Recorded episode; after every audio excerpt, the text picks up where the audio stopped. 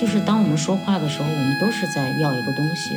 嗯，当我们处在交流的时候，当然交流也可以让人有很享受的东西，但是话语本身它就是一个要求。嗯，我们在说的时候，无论你是否意识到你在说什么，但是这个话语的背后都是一个请求。从这次走第二个路口左拐，春天小姐。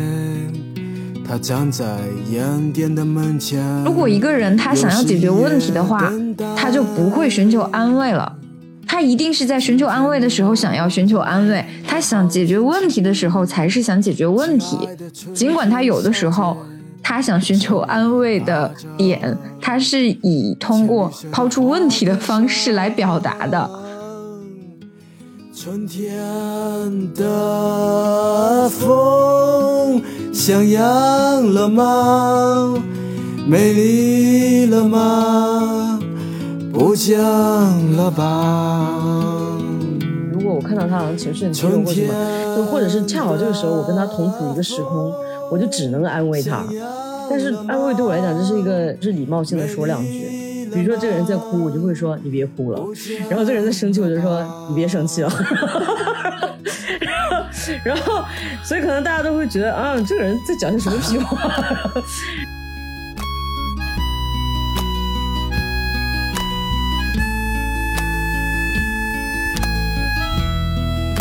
我发现的安慰有一条规律，就是说出别人的心声，就是就是同理心，就是你站在他的位置，然后把他的感受。哪怕是复述一遍，或者是用你的话再讲一遍，也是一种安慰。就好像他走了这条很难走的路，然后你好像在替他走，再走一次，他就觉得好像是有人陪着他，就是一种安慰。那些最香艳的吻，最美丽的笑声，市长先生把你给遗忘了吗？好，大家好，欢迎大家来到新一期的岳阳电话。然后这一期拉主 key 的是我，我是满堂。然后这一期呢，我们还请到了我们的老朋友，就是阿莫，然后还有那个 Lancy，然后还有一位重要的就是 Lancy 的朋友，也是我们这一期的新朋友，就是付佳，他是从事那个心理临床行业的，对吧？你可以自己说一下。嗨，大家好，呃，我是付佳。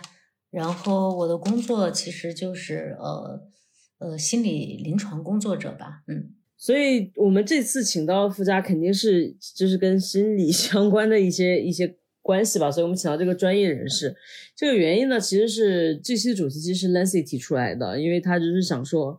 嗯，因为我是一个非常不会安慰人的人，他可能 积怨已久，然后他就提出了这个选题，然后我就觉得说，那我好像很需要来学习一下，然后我们才有了这样的一个选题啊。但是，就是我其实也首先非常想知道，说你们在什么情况下是会是会去安慰别人呢？会会怎么安慰呢？就是 Lancy，你可以先说。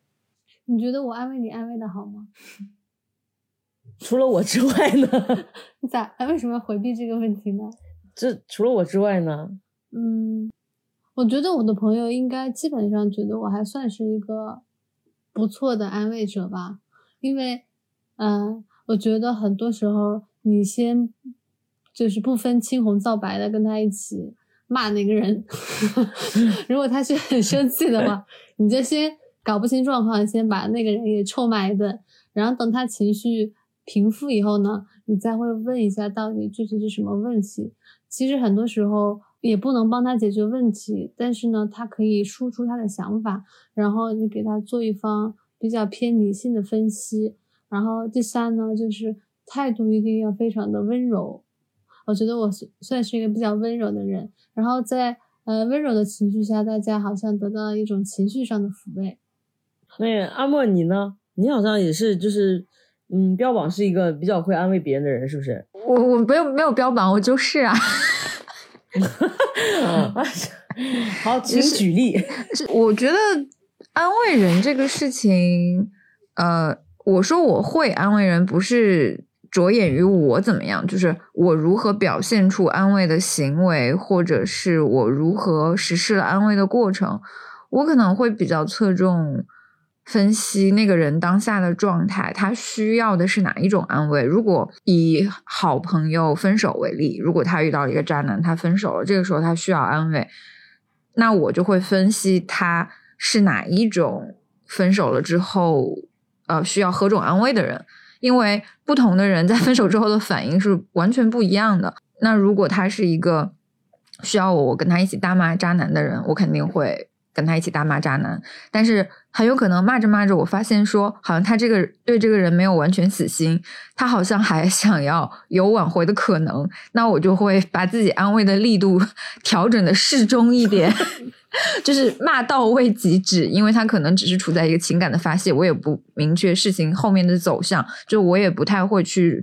说你不许跟他和好，或者说，哎呀，他不会变好的，你死了这条心吧。我我一般也不会去添油加醋说这些。但如果他是一个，呃，比如说在这段关系里已经遭受了很严重的精神或者是语言虐待，那么他分手之后，我想做的事情就是可能会主动带他去见识一些新的社交场合，要让他知道，呃，其他。人也很不错，你为什么要守着这个垃圾？我觉得，呃，让他知道有世界上有可能更友善的人存在，在那一刹那，是我认为的呃安慰。我觉得我就是一个，我存在在这里，就是因为我是一个反面案例。如果我看到他好像情绪很低落或什么，就或者是恰好这个时候我跟他同处一个时空，我就只能安慰他。但是安慰对我来讲，这是一个，要不然就是如果是不是很熟的人的话，就是礼貌性的说两句。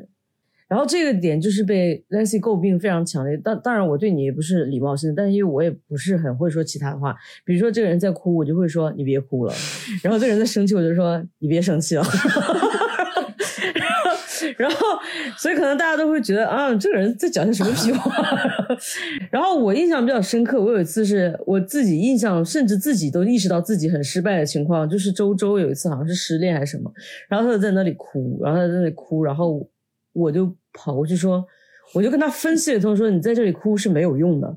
然后，然后我接着就说你那个就是那个伴侣是如何如何不好。我就说他做了什么，然后他回答我，我就说你看他做这些，表现出对你多么的不尊重，多么的不好。然后我说你现在就要立刻跟他暂停关系，然后明天就去约别的人。然后就给他一个行动的方案。然后他就他就他确实从那个悲伤中。就是出离了一些，因为他有一部分精力转移到对我的愤怒上了，然后他就开始骂我，他就说你这什么狗屁话，然后我就想说算了，那我不管你了。所以这件事情我确实是非常的不在行。然后下面就是请夫家来 分享一下，那你在生活里面，你你会在什么情况下会去安慰别人呢？还是说你们这个职业就是任何情况都想安慰别人？呃，我觉得对于我来说，可能确实分两种情况，一个是呃，就是生活中嘛，生活中当然是在有，就是比如说朋友有需求的时候，他需要安慰的时候，然后这个时候呃，首先肯定是在的嘛。然后至于怎么安慰呢？呃，从我的经验上来讲，我觉得其实怎么安慰都是不足够的，尤其是呃，在经历了很大的创伤，呃，在那样的一个情况下。但是最重要的可能就是，嗯，一直在吧，尤其是对特别好的朋友，他他嗯，他始终知道，比如说你的电话可以打通，然后嗯，你可以听他说话，然后同时他可能会有一些需求，比如说他希望你为他做什么，有的时候是这样，嗯，有的时候我觉得安慰朋友可能嗯不太需要太多的呃给予吧，可能就是呃倾听吧，有的时候听他说话。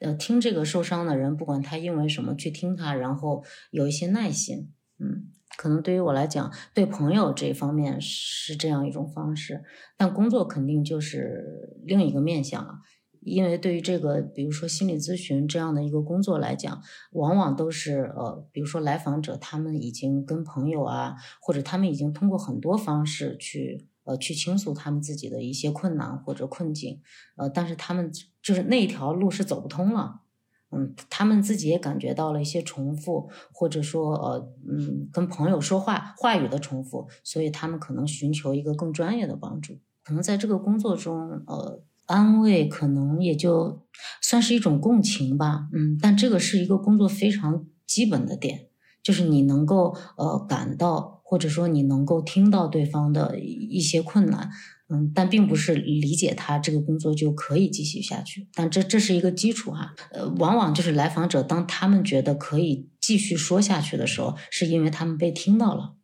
因为很多时候，当朋友聊的时候，呃，就像打乒乓球或者打羽毛球一样，就是我，嗯，比如说 A 说啊，我好痛苦啊，然后 B 说为什么呀？怎么就是怎么就一直像打球一样？但是事实上，在一个心理的工作里面，更多的是呃可以说下去，或者说它可能是一个触及到无意识的工作，嗯。所以，他他呃，虽然说是谈话疗法，但是他又区别于像朋友间或者亲人间那种吐槽的谈话。嗯，也只有让呃，就是来访者他可以呃不断的说下去，可以忍受自己重复的说一个东西，他可能才能在这里面呃感受到他到底在说什么，或者他的言外之意是什么。有的时候是完全是相反的跟他说的。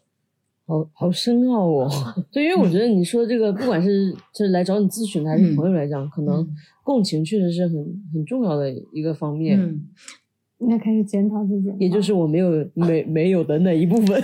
嗯。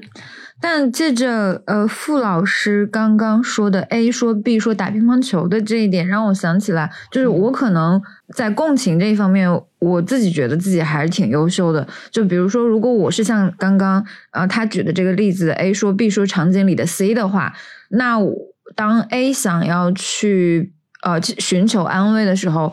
呃，如果 B 安慰的不好，我是能听出来的。比如说，我们经常遇到的一个状况，就比如说 A 说我好惨啊，工作也不顺，然后感情也怎么样。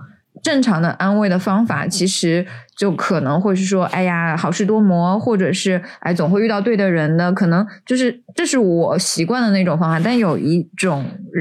B，比如说他可能就会说：“哎，你这算什么？我更惨啊！我前年的时候先怎么样，后怎么样，又怎么样啊？我比你惨多了。”就最后就变成了 B 陷入他的叙事去了。这个时候，呃，你如果作为一个旁观者的话，你是能明显看到 A 的表情，或者说 A 的这个表达欲就就会瞬间下去了。那么其实这种就也不是有效的安慰。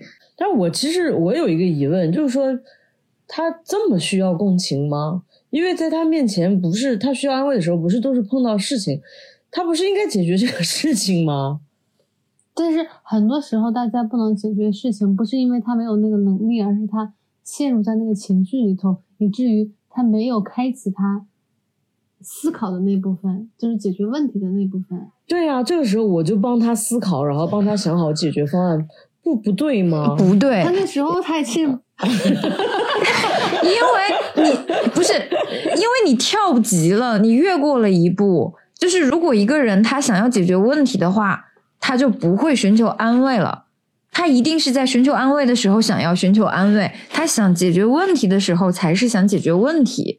尽管他有的时候他想寻求安慰的。点，它是以通过抛出问题的方式来表达的。听明白了吗？我大致明白了。就比如说，我再举一个例子，我再举个例子，比如说，如果我现在是一个失业的三十五加的中年人，我现在说，哎呀，找工作好难啊，我命怎么这么苦啊？就如果当时给他领英还有什么对 boss 直聘，对你 你你找给我这种东西是没有用的，因为我我我我有，我也可以通过自己的能力去找，但是我在那一刹那就是想跟你表示中年人的生活很难而已，你只要来跟我有这个回应就可以了。然后解决问题的方式，你甚至可以等到明天早晨来跟我说，昨天晚上跟你聊天注意到你好像因为这个事情而很焦虑啊，那呃那个放心，事情很快会变好的，然后。再给我 boss 直聘和领英，就会让我觉得哇，你这个人好贴心哦，然后给你加分啊。但是但是有一点哈，我觉得，比如说，嗯，就是类似于一切都会变好的，没事儿都会好的，我就会觉得这种话复制粘贴，对我来是无效的，就好像说。呃，满堂说：“你不要难过，你不要哭，你不要这样子。”烦死了，踢我。嗯，就是我会觉得是一种呃，如果说我本人是作为一个被安慰的人的时候，我听到那句话的时候，我就觉得是一种很无力的感觉，就越发觉得无力。好吧，那就是你本人在什么情况下是需要安慰的吗？你觉得你需要什么样的安慰？因为从我的角度，对呀，怎么会这么精确？我就会觉得说，你这个人时时刻刻都需要安慰。嗯，Why？你看，那你就是我现在也大致摸出来，但是我只能摸到他这一个人的情况，就是他时时刻刻需要安慰，但是他不需要什么实质性的安慰，他就是需要就是有一个人在他旁边就行了。就像前面附加说的那种，就是好像就是我人在这里，他就觉得哦，好像好了很多。你有没有就是极端情况？然后你需要什么样的安慰？比如说，呃，就是当我那个忧郁症发作的时候，我没有遇到过。好的被安慰的体验，因为当你处于那种情况的时候，好像你的很多脑子已经不太会思考了，你好像只有情绪的那种宣泄。以前在那个时候的话，我就只想单独一个人待着，跟别人在一起会让我觉得非常的不舒适，觉得我啊自己都管管不过来，还得照顾另外一个人的情绪，会有那种感觉。你还要照顾他情绪外，因为。在那种情况，好像是一种极端隐私的情况，就是你没有办法尽情的难受。对，人家如 如果有个人在你旁边，你就没办法，对吧？但是我记得有一次，嗯，我特别难受的时候，然后当时有个交往的对象，谁？跟这个话题无关。然后呢，他当时就，嗯，就一直亲我。然后我反而觉得是有用的，因为他也没有用言语来跟我沟通，他就是抱着我，然后一直就是亲我的脸，然后挺会呢，就是，我就觉得好像也是一种呃印象深刻的安慰方式，就是是有效的，有一点点效果，好像。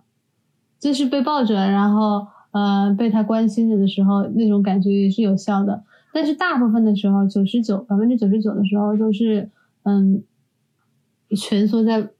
被窝里头痛哭，好难啊！我是听到这个话题，我都有点无措。但是我确实不知道，因为因为呃，我身边也有就是嗯躁郁症的人，我也是手足无措在他们身边的时候。嗯，这个可能真的很极端，很。我觉得那个时候不知道是不是，我现在在想说，那种时候是需要被安慰的吗？还是说，因为。嗯，老实讲，如果我自己作为那个发作者的话，我不希望有人在我身边。但是如果我作为一个我身边如果有朋友啊是这样的话，我又觉得我应该在他的身边，所以是一个很矛盾的情况。请问专家？确实是特殊情况嘛。其实如果说真的到了一个，比如说呃，形成一个症状了，呃，不管是抑郁症啊、躁郁症啊，其实这个嗯，感受最强烈的还是自己嘛，就是还是当事人本身。如果他嗯，事实上他感到很不舒服了，并且他的身体也会有一些反应，啊，对一些东西啊，就是一些临床的表现或者一些症状的表现，在这个时候可能可能话语本身或者一个朋友，呃。对于他本身来讲，都是一个都是一个很大的压力，哪怕是一句问候，因为可能他自身处在一个他并不知道呃他该怎么办，或者说他并没有一个倾诉的欲望了，本身就处在这样一种状态里面，所以嗯，如就是当然，朋友好心的朋友可能会想要帮助他呀，去爱他呀，但是这个爱是可能是他已经承受不了的。嗯，比如说我们说抑郁症，他本身就在一个非常呃非常自责的一个状态里，他可能觉得自己什么都没有做好，任何一个人的鼓励或者因为没有人知道他在什么样的一个一个一个一个情景中或者状态里。虽然我们看了很多就是抑郁症科普的东西，或者我们到医院，然后十分钟可能就给到我们一个诊断，说啊你有抑郁症，然后给你开了药。呃，那那为什么还要说建建议去看心理医生或者怎样？因为在这些呃医学的名称下面，每一个人抑郁的原因是不一样的，也就是说，每一个人他他的经历都是独一无二的，所以嗯。就是很难，就是我们很难用一个普世的东西，或者用一个确诊性的东西去去框住这个症状，或者我们知道他发生了什么，不就是这样那样那样这样吗？嗯，所所以，我们只是因为爱他，所以想要安慰他，只是因为不想让他去自杀，然后想要陪伴他。嗯，但是可能呃，嗯，这个症状本身的这个这个这个人，或者他他已经承受不了这些东西了，除非他自己可能他还有一点点，比如说。呃，他可能通过旅行，然后他可能通过甚至和一个陌生人去去聊天，等等，呃，或许他他能够找到自己的一个出口，但是完全要看他的这个症状发作的一个程度。嗯，所以是如果是碰到这种情况，其实比如说像我们，嗯，走开也也算是一种好的安慰，是吗？就给他有一定的自己的空间。当然，我我觉得其实很多，嗯，就是当我们说话的时候，我们都是在要一个东西。嗯，当我们处在交流的时候，当然交流也可以让人有很享受的东西，但是话语本身它就是一个要求。嗯，我们在说的时候，无论你是否意识到你在说什么，但是这个话语的背后都是一个请求，不管是对恋人还是对朋友。如果我们仔细去想一想，每天，呃，当你跟一个一一个他者去说话的时候，当然这就是中国所说的那个言外之意嘛。就比如说我如果是在安慰你的话，我其实是在等待你变好。当然，当然，嗯，对，所以我其实如果是我讲出这样的话。可能对对他来讲，本身也已经是一个压力了。嗯，我觉得有时候也是，就是如果他一直问你你怎么了，你怎么了，你说呀，你说呀，你说呀，这就是我哦，我常问的问题。怎么会这样子？我有我之前有过，哈，现在到我了。我之前也有一个交往的对象，然后他就是这样子，他就是。他就是很生气，但是他却不说，然后我就很着急，我就会问他说：“因为我想说，你必须要讲出你是什么事情，我才能帮你解决，对不对？我才能安慰你，对不对？”他就不说，然后后来我就问他说：“你到底怎么了？你到底什么的？”然后他就越来越生气，就是就是开始捶打自己或之类的，反正就是 捶打自己，让我有一点害怕。然后我就也不知道怎么办，我就想说：“那我不对吗？我就是想问你出了什么事情吗？要不然你自己在那儿不是也很也很怪吗？”所以，我我还不应该问了我。我觉得得看人，就是，呃，你这样对我的时候，有时候我就是会觉得就烦嘛，就觉得那我就说两句吧，然后我就说两句，然后他就会问啊，为什么呢？为什么呢？然后我就会得说为什么，然后我的注意力整个就转移了，我就忘记自己就那么难过了，我就会。转移到那个要跟他说这件事情，然后我就一直说，一直说，然后慢慢说，慢慢说，会好一些。就是我言语的要求得到了回应，对。然后我就会慢慢的说，好像似乎这个方法是呃有一些效果的，但是这个要处在就是你当时还是有一丝理智尚存的时候，你觉得这个人在你旁边问了这句话，你不管是出于礼貌还是出于对别人的关心，你要讲出来这句话的时候，嗯。我反正之前问的越多，他就越不说，然后开始大哭，然后我就更加无措。那然后呢？就困了，我就困了，他我也不知道。然后第二次日清晨起来，他就仿佛是一个崭新崭新的人，好像自己度过了一些难关的样子。然后你再问他，他还是不肯说。嗯，就就是有一些人是不肯说，这样的人我就觉得，可我没有办法。就是 handle，我没有办法处理。好，好，好，我我们继续讲一下。那那个就是阿木，因为他让他烦心的事情真的太多了，所以我想知道你在什么时候需要安慰？你是也每时每刻都需要吗？因为我刚刚脑子里沉浸在另一个故事里，我可以先说另一个故事，再回答你这个问题吗？可以啊，你可以啊。就是刚刚大家在说，就是是刚刚傅老师在说躁郁症的时候，让我在想，终止交流可能也是一种安慰。就是这句话，我就完全沉浸在这个人的这个回忆里面了。他是一个很早的网友，应该是零七年、零八年就认识了吧。后来就发展到了线下面交。然后，呃，因为那个时候我已经来上海了，他当时是在老家的一个七八线的城市做一个国企里面的小职员，就家里有逼婚啊，干嘛的？我记得那个时候我就给了他很大的勇气，或者是给了他挖了很多这种上海很美好，你如果能来上海的话，你一定可以逃离那种生活的，就是大概给他画了很多这种饼吧，挖了很多坑，他就真的来上海了。然后，呃，我也把他。带入了广告行业，因为这是在我看来是门槛最低的行业，而且他呃文笔还不错，我就给他进行了一个速成的培训，他就真的在上海生活下去了。但是大概两三年左右吧，可能是因为生活环境巨大的变化，还有就是真的他长这么大应该是没有离开过他生活的那个城市的，就出现了各种各样的问题。一开始我还是会。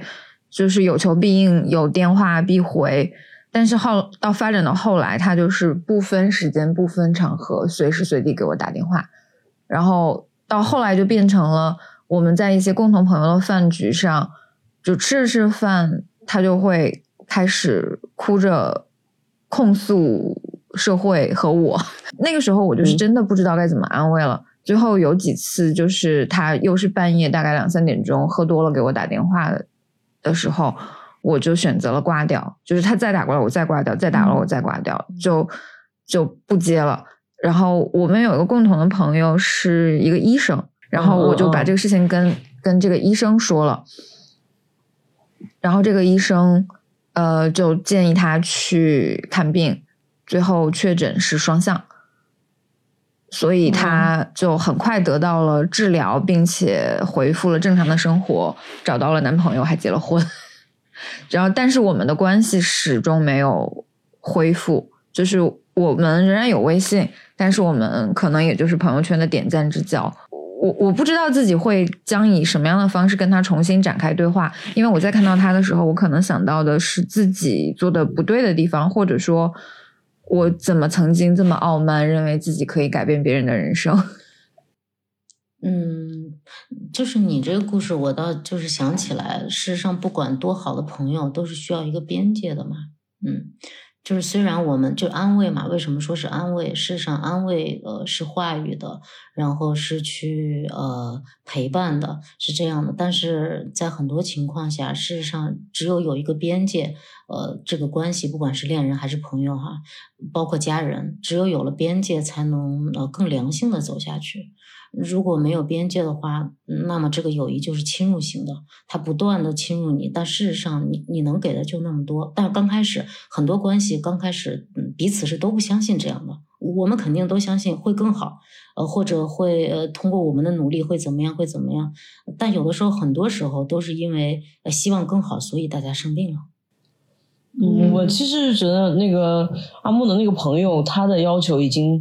超出就是普通朋友能够提供的这个范围，他确实是应该去寻求更专业的一些一些帮助。嗯，我想可能阿木最早给了他很多的就是动力和希望吧，因为如果他那个时候处境是那样子的话，嗯，在他就是那个时候的困难上，阿木是替他呃走出来了，但是他的困难并没有解决，可能那些困难他总是在变换着方式。到等他到上海以后，他面临一些东西，其实他就是再次发作。那些被逼迫的东西，比如说逼婚呐，比如说他他愿意在那个地方忍受的一些东西，他自己并没有处理，只是你给了他一个呃看似是真实的东西，但可能对于他来讲还是很难，还是很难。那我觉得我好像有点原谅自己了，所以今天你看傅老师已经成功的给你们演示了如何安慰别人。真的，我觉得，我觉得，嗯，刚才傅老师讲那个，嗯，讲那些，还有讲忧郁症的时候，我也感觉到了被安慰。我发现的安慰有一条规律，哇，嗯，就是说出别人的心声，嗯，就是就是同理心，就是你站在他的位置，然后把他的感受，哪怕是复述一遍，或者是用你的话再讲一遍，也是一种安慰。就好像他走了这条很难走的路，然后你好像在替他走，再走一次。他就觉得好像是有人陪着他，就是一种安慰。哦，我哦，肯定你恍然大悟呢。咱可以，咱可以以后都当朋友的复读机。对对对对对，是的，复读机真的是个概括的非常的好。我知道，因为我的问题在哪里呢？因为我就是觉得说，我可不能当你的复读机，那我有什么用？我都要发挥一些自己的作用，然后对方就觉得说你这人真烦。对你其实其实你是想当一个文曲星，你甚至恨不得别人用你玩搬运工。对你你我是一个智能的，下次满堂你下次就坐在那儿抱头说，哎，我真没用啊，这个很哇，这个超有用。然后 Leslie 就会过来安慰你啊，对对对，我真没用。为什么我要说我真没用？你为什么那么多办法呢？对不对？我没用，我太没用了。我啊，在弱者前面比他更弱。让弱者无路可走啊！我不我不懂你们的路径。但我有一个很好的朋友，他他很会安，就是我其实我个人觉得我不是一个很需要安慰的人。我觉得他对自己有一些误解。没有是这样子，就是因为我我不是像他那样时时刻都需要安慰，因为我其实情绪没有那么多。你需要安抚还不多，你需要安抚。对，你说对了，我需要是安抚，因为我大部分情绪就是愤怒。对我就是生气，然后在这个生气的时候，如果有人能和我一起骂，那当然最好；如果没有的话，我自己对着空气一样骂，我 我都骂半天，然后自己就会消气。然后，所以我就觉得我其实不是特别的需要，就是日常生活中不是特别的需要，但是我就是在失恋或者重大节点的时候是需要的。然后我就想起来，我身边有一个朋友，他就是一个安慰大师，就是就是小马，嗯。但是你再仔细回想，他安慰你的过程，他啥也没做，他就是说你打电话说“我今天有事儿”，他就歘他就来了，嗯，然后他会突然在你面前，然后然后就是比如说嗯，然后他也不会就是在你没聊这件事情之前，他不会跟你聊这件事情，甚至。他就会说你今天想吃什么，你今天想干嘛，然后他就会陪着你做一切，就是你知道非常日常，去菜市场买菜回来煮火锅类似的事，然后等到你想说了，然后他就会旁边听，听完了之后，他甚至还会给我一些很消极的。就是回馈，就比如说算了，你就别想了这件事，就是你就你就别不要再争取了，类似于这样子会让他，但是我依然会觉得说被安慰到，对，有这样的感觉啊，所以我就想说，嗯，我这样一反应说，他可能确实是，就是陪伴是一个很重要的事情，嗯，陪伴以及当复读机，复读机的话，心灵鹦鹉，我身边也都是一些文曲星。我觉得智能复读机是一个很好的安慰方式。这么敷衍吗？这是我在最敷衍的时候才会这么用。复读机的 它是智能复读机，也就是说你不能完全重复他的话，你要站在他的位置，假装是他，然后再把他的感受和经历用你的话再说一遍。我懂，我我你知道，我买过一本书叫做《蔡康永的说话之道》，然后它里面就有这个，他说，当你无法继续这个对话的时候，你就重复他最后一句话，然后把它改成问号。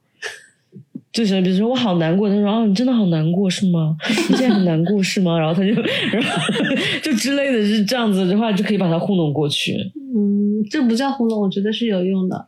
我以我这些这些技巧，我以前都以为是糊弄，原来没想到他们是真实的技巧。嗯，而且我觉得边界感也是个很重要的概念。就是我我想到就是跟长辈之所以就是如此的难被安慰或者是安慰到。就是因为一是没有这种边界感，二就是，嗯，你跟他无法共情，就是跟父母无法共情。哦，你觉得那个经验太偏离了。嗯，好，那个阿莫，你你你你平时什么时候是需要安慰的呢？我是一个女强人，我什么时候需要安慰？你可拉倒！你俩的昨天、昨天还前天跟你的行政大吵架完，还给我发私信 说你要气爆炸了。对啊，我那时候只是生气，我可能是。嗯，跟 Lancy 差不多吧。我可能是随时随地需要安慰，但是我这个需要可能就只是说，呃，我我把我的情绪说出来了，就是对方的回馈是为了转移我的注意力的，就是我们我们话多的人都是这样，就有个人听就行了。对，就就我回馈是为了转移我的注意力的，然后。呃，我真正想要安慰的时刻，其实就是有点像刚刚 Lancy 说的那种。我真正需要的安慰的时刻，就是我哭，你在旁边看着，或者是觉得我哭累了，过来抱抱我。然后等我真的哭的饿了，然后饭已经做好了就可以了。哦，就是我上周 fire，呃，上个月 fire 到另外一个人的时候，你应该也记得，就是那个好像有点印象，对。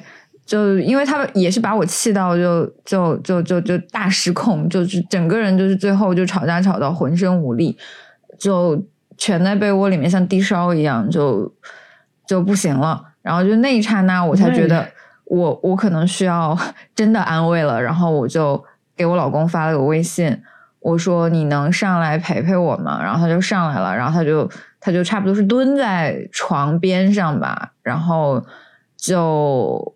呃，就拉着我的手开始嚎啕大哭，就哭了大概一两分钟吧。反正就就就终于是把那个最最难受的情绪哭完了之后，我就好了。就就然后他，然后我哭完了之后，他说：“现在我可以开始给你出主意了吗？” 因为他知道你老公真的，他不愧是我的好朋友。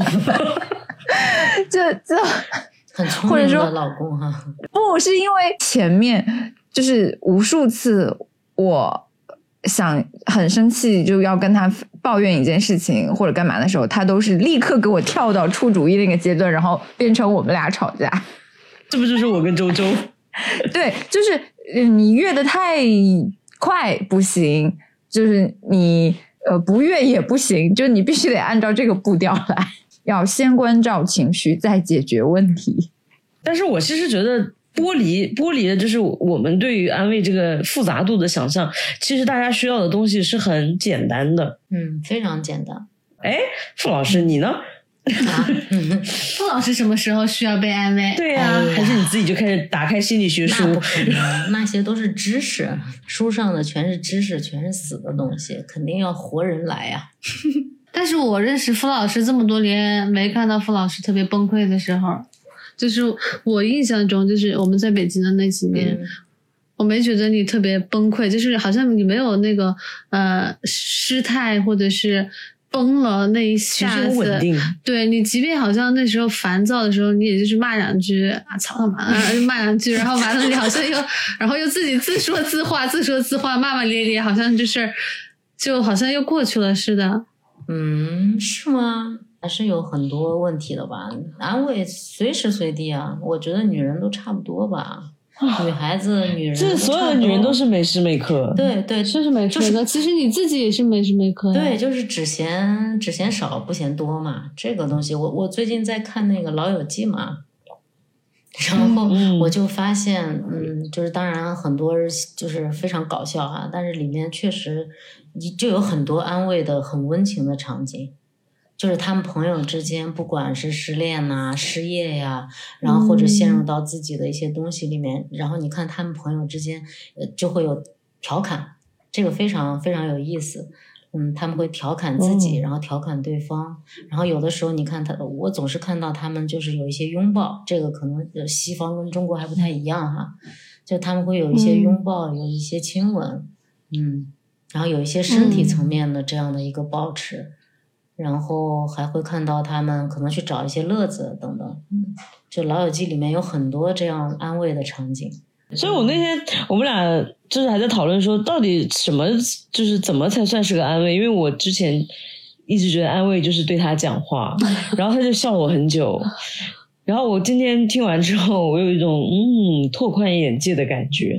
我觉得安慰就是呃回馈反馈，就是当人给你投射一个情绪，然后你给他以积极的反馈，我觉得这是安慰。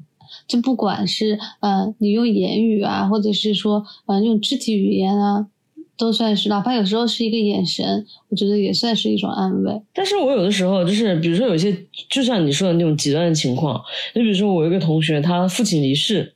嗯，然后是而且是意外，我就是真的不知道要对他怎么说，我只能对他说：“那你这段时间要照顾好你和你妈的身体。”然后我就就是词穷。如果是这种情况的话，就是或许我们有什么办法吗？就是有哪些是可以跟他讲的吗？我觉得你刚刚那个已经是很好的安慰了耶。就我，我一会儿可能要听一下傅老师的专业看法，但是我也是就会这样安慰我的同事的。就是呃，比如说我之前有两个同事，可能都是家里有老人去世，我就是会立刻给他们放假，然后私人给他们转一点慰问费用。真的透露很多信息。你前面先透露了说你们家他要上来，which means 你们家有两层，然后还有现在透露说你给他放假，也就是说你是一个老板。这很讨厌，就是茶言茶语。天哪，我都没有意识到哎，这句话是不是更茶了？好了好了好了，你继续。对啊，我我我说完了。就就我觉得，就只有这样，就是照顾好自己，照顾好家人的身体，然后给他发钱，就没别的了。给他发钱，我天哪，很实在哈，真的不错，很实在，很实在。嗯，那那傅老师，你觉得就是这种情况，我们要怎么？就是如何自处？就是我还是觉得，当我们谈到安慰的时候，我们要先看一下别人是否需要被安慰。比如说像呃像突发事件，或者说亲人离世这样的事情，事实上对于当事人来讲，就是他是非常实在的一个创伤，就他他自己都可能，呃，因为这是就像一个绝境一样，但这个也是暂时的嘛，嗯。就是在在在那一刻，你看，在我们的文化中，实际上，你看中国对于丧事的这样的一个文化，事实上，我们就之前总是说什么要去披麻戴孝很多年吧，但事实上这个是非常有道理的，因为人走出哀悼是需要很久的。就是谁说当一个人死了以后，我我我们不能够继续去爱他，或者说不能够沉浸在这种情绪里呢？有人需要可能需要几个月，有人甚至需要几年，或或者整个他后面的生命都要有这件事情。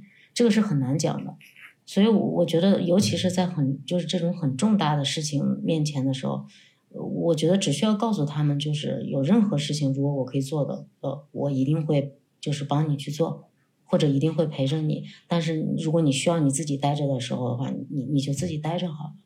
这其实它不是一个很呃硬上的，就是我看到你我就要讲一些套话，就是我要先看这个人是不是需要安慰，然后我再来看说他可能根据他平时或者他现在的表现，他是需要什么样的一个安慰。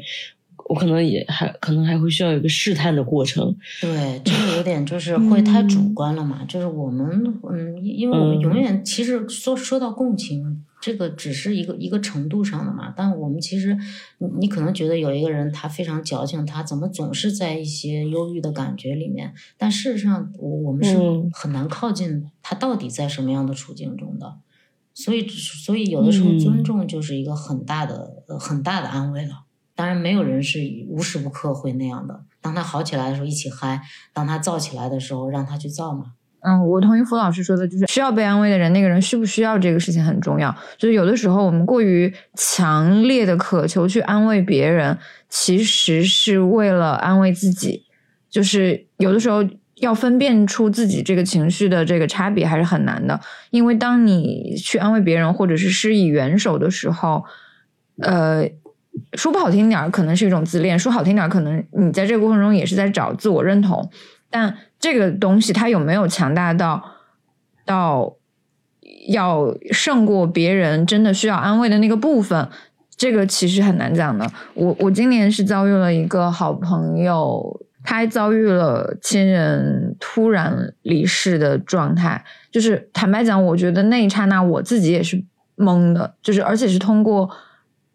朋友的朋友就是辗转了解到这个事情的时候，我第一反应是这个朋友怎么办？我就是在就是满脑子在脑补他，但其实当时我自己也是处在一个情绪就有点要崩溃的状态。但是呃，我也不知道是这几年因为各种各样的心理咨询做的也不少，然后非暴力沟通学的也不少，我就开始提醒自己，如果我是他，我在那当下会是什么样的状态？就是一定是要处理很多紧急的事务，呃，包括你能想象到的那些医院的、公安局的、熟人的、家人的这些事情，所以我给他带来带去的，不论是文字的或者或者语音的安慰，可能都是在占用他的时间，而他那个时候可能最需要的就是时间，或者说他但凡有一点点空余的时间，是应该想要平静。一点，或者说自己用自己的方式抒发自己的悲痛，所以我的安慰是廉价的，所以我就选择了大概将近一个月都没有跟他有在豆瓣上有任何互动，就我都不敢给，就是嗯，其其他他有在豆瓣上正常更新，但我甚至都不敢给他点赞，就是因为就觉得好像给他点赞都是一种打扰。就大概一直到最近，我才敢正常的跟他讲话，因为他主动的来给我的评论留言，或者是给我发私信，我才敢跟他讲话。我觉得他这个时候，我会跟他分享继续上次没有讲完的话题了。嗯，我其实听刚刚付老师讲，我也会觉得，就是他刚刚讲的是说，就是有的人他消化背诵，他就是需要那么很长的时间，可能这个事情会一直跟随着他，但是这。可能在外人看来，他不是一个好的状态，但是可能这个对他来讲是一个恰当的。他想要去纪念这个事情，所以就是还是要更尊重他本人的这个意愿。嗯嗯嗯。而且我觉得有一些话语是，嗯，我不知道你们会不会，但我有时候过于积极的话语，我也会的反感。就比如说，嗯。你要勇敢，要坚强，你要就是照顾好爸妈，要照顾好自己，你可以的，你能做到的。我就会觉得，你谁呀？你怎么知道我能做到？就是，就是会觉得有一些很格格不入。当那种话语的时候，跟嗯实际的场景产生强烈的偏差的时候，就会觉得，虽然我知道他也没有恶意，他也希望我能好起来，但是我就会觉得一点用都没有。我知道你就会觉得说这个话说起来轻巧，你来试试啊。对你就是这样的心态，因为你之前有这样批评过我，谢谢。嗯，对我就会觉得，就会觉得有一种不知轻重的感觉，反而会更生气。对，我觉得就是太太主观了，肯定就会，嗯，就会有一些很全能感的东西嘛。如果我们总觉得我们可以安慰到一个人或者怎样，但更多的事实上，如果这样去想的话，也就意味着我们可能对对方有太多的幻想，这个幻想都是我们自己的。其实再亲密的关系都是这样的，我们都会对对对方有一些幻想，就所谓的嗯直觉，或者说我们跟一个人相处了很久很久的时间，我们就觉得啊，我非常了解他，我知道他会怎么做，我知道他下一句说什么。但有的时候这样的一个态度，恰恰好就会是一个很失望的东西，也是一个很失落的东西。我觉得要要留有一个空间，就是其实。比如说特别好的朋友，我们也有也有一部分是我们不知道的，就是在他身上，甚至在我们自己自身哈，也有一部分是我们自己不知道的。但如果你全部都知道你自己，这个也很可怕。就是我非常了解我自己，我也非常了解对，就是对面的这个人对方怎么样，这个是非常想象的一种一一种感觉。但事实上，每一个人他都有很多的东西，他可能自己是不知道的。所以，其实就是说，我如果在我我是一个安慰别人的角色的话，我其实是不能把我的认知强加到这个情景里面去的。当然，当然，当然，嗯，就是就是要不然的话，会其实会有很大的，会让对方觉得很不舒服。对，因因为如果你你跟他说那些的时候，你也是有幻想的，你觉得他就是那样的，然后其实你说出来这些话也是有局限性的嘛。所以就是有的时候就会对对方有很多幻想，然后对自己也有一些幻想，然后当发现自己没有安慰到的时候，有的时候还会再受挫，这样的时候就两个人都很糟糕了。嗯，但有的时候，比如说和恋人呐，和家人呐，我越来越明确了，而不会说像很多呃人吵架哈，他他在要一个东西，但是比如说你刚给了他一个，他又不是这个东西了，这个是很常见的。就是恋人之间不断的要求，不断的请求，但是无论你怎么回应，都不是那个东西。这个时候两个人就陷入谜团了。这是影视剧里常见的片段。嗯，对呀，对呀，对呀，对呀。所以我觉得就是。呃，安慰本身是一个很温暖的事情嘛，就是它怎么能够不变成呃，不变成多加一层这种争执或者多加一层伤害？也就是我们都能够明确的去呃需要一个东西，直白的去交流，然后呃而少一些羞耻感呐，或者说少一些自恋呐等等。嗯，就是因为我也见到很多，嗯，比如说女孩子她们说出自己的一些想法是很难的，但那句话可能真的很简单。就是他表达的和他自己想要的东西是不一样的，因为他会觉得羞耻，对，会觉得什么东西会让你觉得羞耻啊？因为所谓的有时候会有一些尊严吧，有一些就是要抱抱，不好意思讲，就比如要抱要 安慰，有时候有时候要安慰都是很难承认的，比如说你呀，你刚才就说我从来不需要安慰。有就更好，没有也可以。对，会不会发现承认其实有时候确实是有点难？但是是什么原因阻止了你承认呢？因为我真的不需要，我真想哭。我觉得你就是那个呃，《心灵捕手》里面马特达蒙那个角色，将来你总会找到你的罗宾威廉姆斯，然后在他的肩膀上哭出来的。见死！我现在已经是了。昨天跟周周讨论这个问题，他甚至说，他是说。我甚至不愿意和那些就是需要那个这样的人做朋友，因为他们没有长大。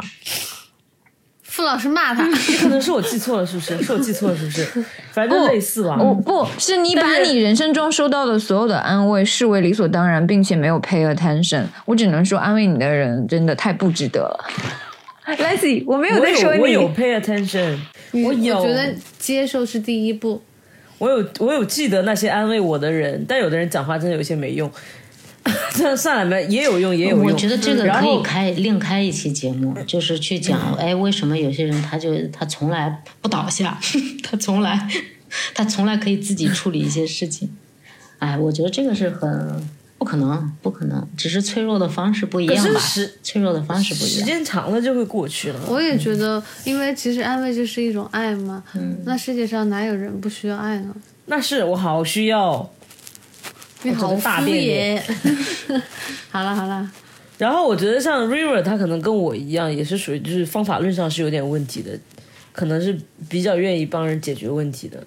嗯，算了算了，我自以为了解他，我不知道，我不知道，随便他，我不是他的代言。我觉得，我觉得我们今天聊的这些，就是我我本人是有蛮大的收获，就是我就会觉得说，可能你首先要不要安慰这个人，他就需要一个判断，然后你在安慰他用什么办法呢？就是。你也要去就试探，或者是说是根据你对他的了解以及他的表现，不停的去去调整。说，但也有一条法宝，就是存在，嗯，一直合作复读机，对对，复读机，有效的复读 AI 复读机。嗯，我觉得我们现在就是差不多，呃，可以聊到这里。但是如果大家最后能够分享一些非常暖心的，就是你觉得非常温暖的、得到安慰的故事，或者是。可能更好一些。好，那我要说给嗯需要安慰的人，就是嗯不要绝望，就是你可能觉得没人爱你、没人懂你、没人关心你，但是嗯身边很小很小的事情，你也可以看到爱，也可以看到关心。可能你会觉得嗯太小了，所以你看不见，但是他们确实存在的。嗯，哇，你真的。又令我刮目相看。阿莫呢？没有什么不是吃一顿或者来一发解决不了的。很好。傅老师呢？嗯，我觉得就是，嗯，如果需要安慰的话，一定就是还是发生了一些不快乐的事嘛。我觉得还是要用话语，或者写邮件，嗯，或者哪怕是用自己的方式吧，还是要，嗯，就是要把它说出来。这是一方面，然后另外的话，还是要去感谢总是在安慰我们的那些朋友们、闺蜜们。我觉得这个非常难得。嗯，希望大家在生活里面，就是在安慰别的时候，都能想到这些细小的地方，然后也能想到就是曾经安慰过自己的人，就收获很多的爱。这其实本身就是一个安慰。对对，那就这样，这样，这样，谢谢大家。好，好，那拜拜，拜拜。都不太完美，梦做了又碎，我们有几次机会去追？我拉住时间，他却不